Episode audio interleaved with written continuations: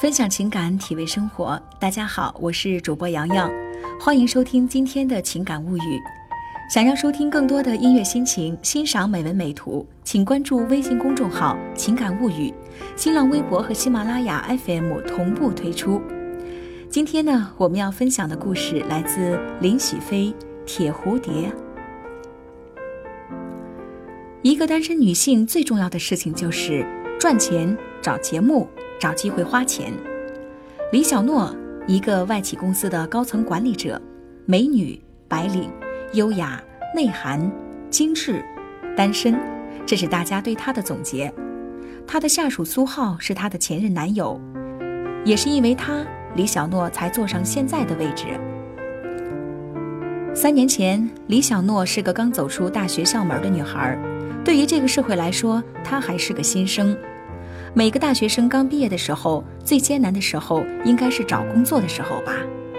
对于这个刚毕业的女孩来说，社会是如此的残酷，就业是那么的困难。在一次次的受挫之后，李小诺在朋友的帮助之下进入了这家外企工作。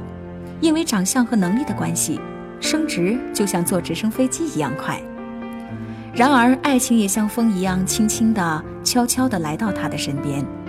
这时的李小诺还是苏浩部门一个小小的员工，因为几次的提案优秀关系，苏浩开始注意这个超出他想象的女孩。慢慢的相处下来，苏浩开始对李小诺有了好感，开始约她，偶尔还会送她回家，生病的时候也陪在她身边。这样下来，李小诺开始发现，苏浩是个善良、内心细腻的人。渐渐的开始接受他的邀请和关心。那晚 H 酒吧里一片欢呼，一片狂欢，整个部门的人就像疯了似的玩儿。可是角落里却坐着两个人，一男一女，李小诺和苏浩。第二天，他们不仅是上司和下属的关系，还是男女朋友的关系。因为那天晚上，苏浩对李小诺表达了自己的爱慕。在酒精的作用之下，在甜言蜜语下，在轰轰烈烈的承诺下，李小诺答应了苏浩的表白。这时的李小诺是个纯真的女孩，女人一恋爱总是美丽而甜蜜的，似乎所有的一切都是那么的美好。办公室恋情最糟糕的就是抬头不见低头见。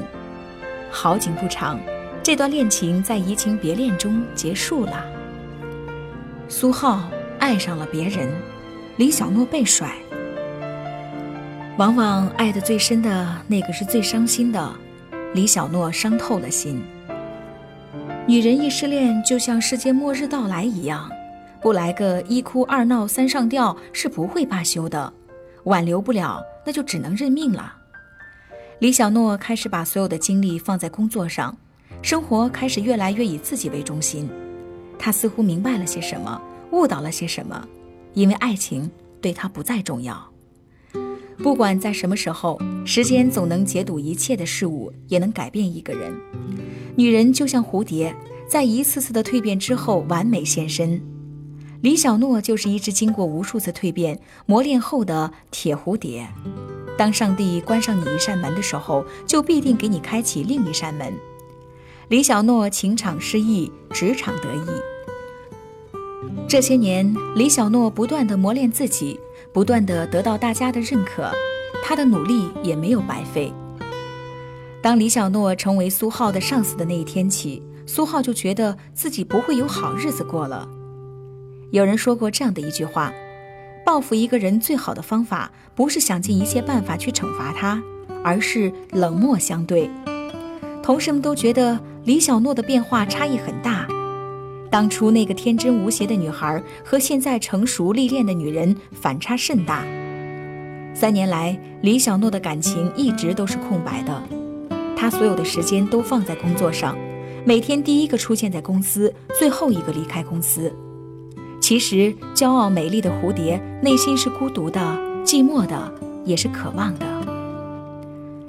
节日总是不断的提醒着单身的人：你又是一个人，你是孤单的。你是寂寞的。圣诞节这个很寒冷却又能够让人觉得温暖浪漫的节日，李小诺被派去日本出差。或许这对他来说是一件不错的事儿。其实说是出差开会，不如说是出去游玩吧。李小诺这么想。在酒店的房间里，李小诺一个人蜷缩在沙发上，喝着酒，听着音乐，不知不觉之中，手中的酒杯就滑落在地毯上。是的，他睡着了，他真的累了。现在他终于不用再伪装了，终于可以让自己歇歇了。时钟转动，指向八点钟的时候，悦耳的铃声响起，随之李小诺也起来了。他似乎睡得很好。在这个热闹的节日里，虽然是孤身一人，但是李小诺还是决定要上街上去感受一下节日的氛围。一个人站在东京的街道，看着人来人往的街头，大家笑着，欢快着，内心的那股空虚慢慢的占据了所有。在餐厅的靠窗位置，李小诺独自享受着美味的晚餐，品尝着醇香的红酒。享受着一个人寂寞的时光。当李小诺出现在公司里的时候，大家惊呆了。他的提前回来，让在狂欢的大家都措手不及。面对这一切，李小诺冷漠带过。当回到家时，他开始发现，这个称之为家的地方，根本就是一座冰冷的建筑物，如此的冰冷。冬天的夜里，他决定给自己一个温馨的家。他把圣诞树摆出来，挂上铃铛、彩灯，开始点缀这座建筑物。一个像样的家慢慢的呈现，他满意的笑了。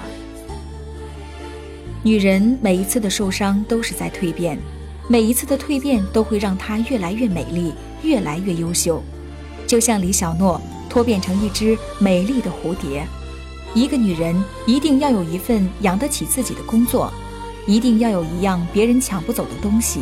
要能给自己安全感，即便是一个人，也要学会让自己享受生活。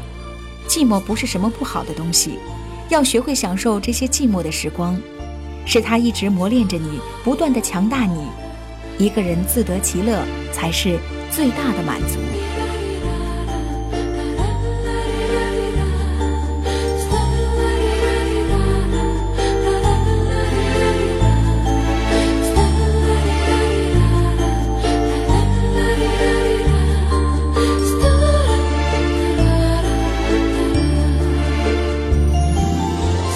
想要收听更多的音乐心情，欣赏美文美图，请关注微信公众号“情感物语”，新浪微博和喜马拉雅 FM 同步推出。